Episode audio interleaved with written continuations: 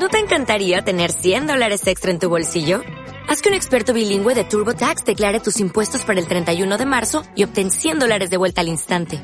Porque no importa cuáles hayan sido tus logros del año pasado, TurboTax hace que cuenten. Obtén 100 dólares de vuelta y tus impuestos con 100% de precisión. Solo con Intuit TurboTax. Debes declarar para el 31 de marzo. Crédito solo aplicable al costo de la presentación federal con TurboTax Full Service. Oferta sujeta a cambios o cancelación en cualquier momento. Este año fueron tres días y nadie se opuso. Incluso Alemania se abstuvo en el presidente de la Comisión debido a algunos problemas en la coalición de gobierno. Personalmente, la canciller Merkel apoyó todo el paquete. En primer lugar, hemos elegido dos mujeres y dos hombres para las cuatro posiciones clave. Un perfecto equilibrio de género. Estoy muy feliz por eso. Después de todo, Europa es una mujer creo que valió la pena esperar para conseguir este resultado. Nos acompaña Miguel Otero Iglesias. Miguel, ¿qué tal? Muy buenos días. Buenos días. Que es investigador principal del Real Instituto Elcano. Por fin lo hemos tenido, ¿eh? Pero mira que ha costado. Sí, ha costado, ha costado y, todavía falta porque no sabemos si el Parlamento Europeo va, va a aprobar esto, que en principio es para ellos un bastante mal resultado, ¿no? Un Mm. equipo bastante mediocre. Mm, pero eh, lo aprobará, ¿no? Porque si no lo aprueba, ¿qué pasaría? Pues vuelve otra vez al Consejo y el Consejo tiene que venir con otro paquete, con otro equipo. Sí, Eh, sí, sí. ¿Cuál es tu lectura de momento eh, de este, bueno, de estos nombramientos que tenemos ya sobre el papel? No muy optimista y positiva, ¿no? Yo creo que, a ver, eh, si miramos bien, eh, von der Leyen es la ministra que ahora mismo está más en duda en Alemania, que tiene problemas, que está investigada por cómo está llevando el Ministerio de, de Defensa en Alemania, por lo tanto, bueno, es europeísta, sí, casi todos son muy europeístas, pero si yo fuese un CEO, ¿no? Eh, consejero de, de una gran empresa, eh, yo a recursos humanos le diría, pero ¿por qué me habéis traído a esta gente? ¿no? Se puede tener el beneficio de la duda, pero lo dicho, ¿no? Esta es una mujer que, que, que tiene sus problemas internos. Charles Michel, que es el, el que va a ser el presidente del Consejo, eh, prácticamente ya no tenía posibilidades de ser primer ministro en Bélgica por el desastre de las elecciones en mayo, por lo tanto también se le consigue ahí un huequecillo. Eh, Lagarde no es economista, no sabe prácticamente de teoría monetaria ni política monetaria y no veo yo cómo se va a poder enfrentar a pesos pesados de los bancos centrales, por ejemplo, el presidente del Bundesbank, cuando realmente vengan mal dadas. Y, y bueno, y José eh, Borrell, bueno, el puesto de, de alto representante es un buen puesto en principio, porque bueno, tiene mucha visibilidad y, y al final pues eh, tiene todo un, un equipo de, de- de diplomáticos europeos por todo el mundo, etcétera, etcétera, pero el, el gobierno siempre había dicho que lo que le interesa a, a España ahora mismo es la cartera económica y de profundizar en la unión monetaria y económica. Y eso desde el avión no se puede arreglar. Bueno, eh, has dado mucha información en poco tiempo. Cuando mencionabas eh, lo de Christine Lagarde al, frente del Banco Central Europeo, la verdad es que eh, eh, es un nombre, mm, es una mm, personalidad muy política eh, eh, y, y además, como mencionabas, fue considerada culpable por la justicia francesa en el año eh, 2016, creo recordar. ¿Esto pone en entredicho la independencia del Banco Central Europeo? ¿Lo puede poner en los próximos meses frente a la independencia, eh, su independencia frente a la Unión Europea? Eh, es complicado de digerir todo esto, ¿no? Sí, o desde un punto de vista, por ejemplo, del pueblo alemán, pues eh, imagínate, ¿no? O sea, pasas de Mario Draghi, que siempre se ha visto como muy político y muy, muy eh, dócil y paloma, eh, a, a- a una Christine Lagarde que prácticamente todo el mundo sabe que se ha puesto ahí por Macron y que, y que eso se ve como política y aparte mm, no tiene los credenciales para ser ¿no? Eh, una persona que, que lidere el Banco Central, ¿no? O sea, yo creo que mm, eh, puede, o sea, todo todo puede pasar y, y a lo mejor va a ser una, una buena presidenta y, y al final a lo mejor pues ella tampoco eh, no es de las más políticas, ¿no? Ya incluso cuando estaba de ministra de Finanzas en Francia muchas veces le criticaba justamente porque era demasiado tecnócrata para ser una, una ministra, ¿no? Pero y, y- y tiene y tiene carisma y, y- y tiene personalidad y seguramente pues ella va a intentar lo mejor y que y que la reputación del Banco Central Europeo no se no quede en entredicho, pero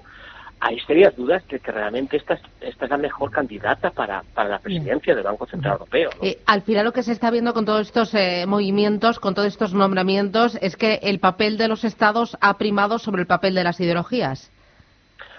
Sí, bueno, sí, el papel de, sí, de, ha, ganado Francia y Alemania, ¿no? Se han repartido todo el poder Francia y Alemania.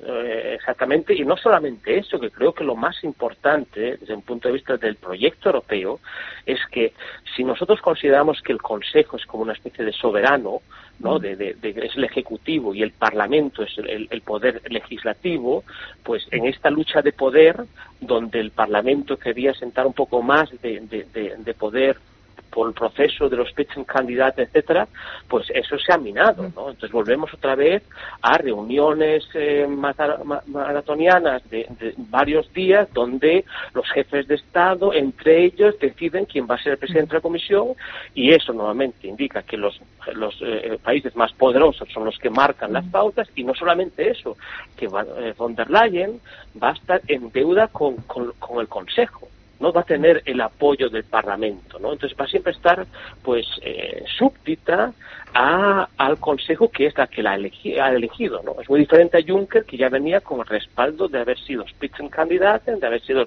candidato de, del Partido Popular Europeo, después apoyado por el Parlamento, candidato del Parlamento e impuesto, por así decirlo, al Consejo por la fuerza del Parlamento. Entonces, mm. ahí, claro, eh, estamos ante otra vez, para mí otra vez, eh, la dinámica Barroso, ¿no? donde tenemos a alguien que, que está en deuda con los líderes europeos y, no, no, se va a enfrentar a ellos. Eh, en el fondo lo que tenemos es no más Europa ni más democracia en Europa, que es lo que podíamos eh, haber tenido con, con, con, el, con, los nuevos nombramientos, ¿no? es una pena intergubernamental. Claro. O sea, esto vuelve otra vez el otro paso hacia una Europa más intergubernamental, donde al final, pues eso, ¿no? Los países más poderosos son los que mandan y los que los que imponen y al final, pues eh, yo creo que ese tampoco no es el mejor camino, ¿no? Claro. esto es un paso atrás. Y al final los países más pequeños y los países de, del sur de Europa y del este, ¿no? Son los que eh, se van a, se están viendo menospreciados.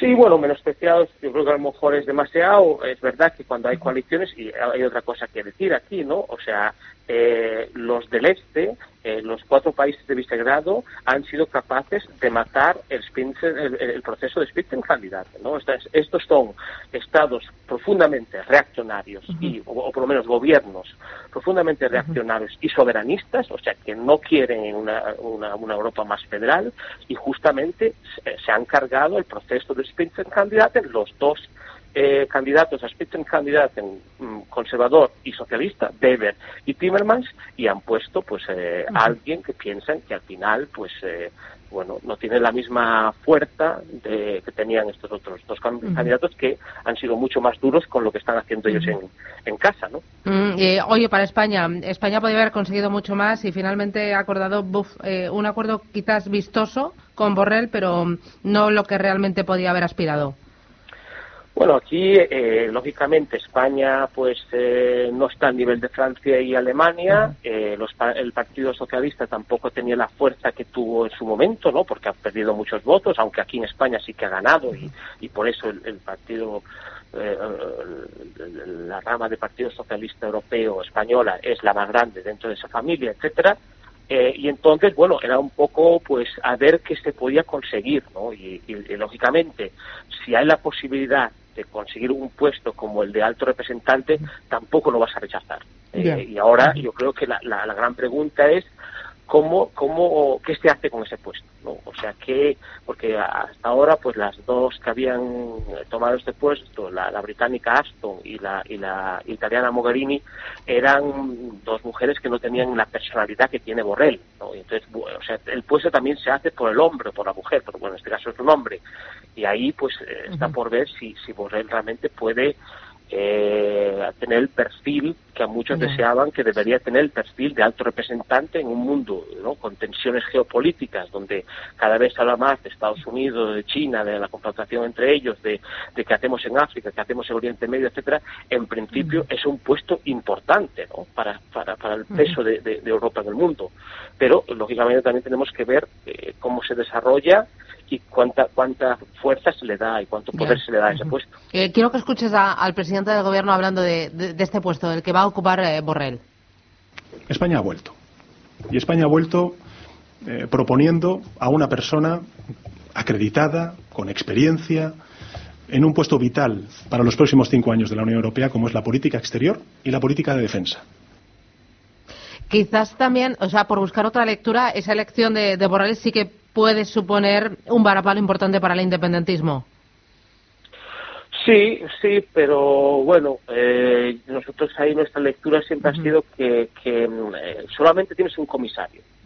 Entonces, cuando se reúne la comisión, cuando se puede hablar de estos temas, eh, el tema es estar ahí en la sala. Si no estás, si estás en el avión y estás viajando, no estás. Ya. Así que bueno, sí, es un, es un puesto importante, es una vicepresidencia, que son palabras mayores, una vicepresidencia de la comisión, eh, pero, eh, lógicamente, también es verdad que este puesto requiere mucho viaje y, muchas ausencias. Y las ausencias no son buenas. Pero bueno, en el mundo del Twitter y del Internet, etcétera, pues se puede hablar desde el avión incluso. O sea que, bueno. bueno, Miguel, yo creo que me da la sensación de que vamos a hablar de esto largo y tendido durante unos cuantos días más. Gracias por esta primera interpretación. Gracias. Buen día, Miguel. Vale, gracias. Adiós. chao, chao. Hasta luego.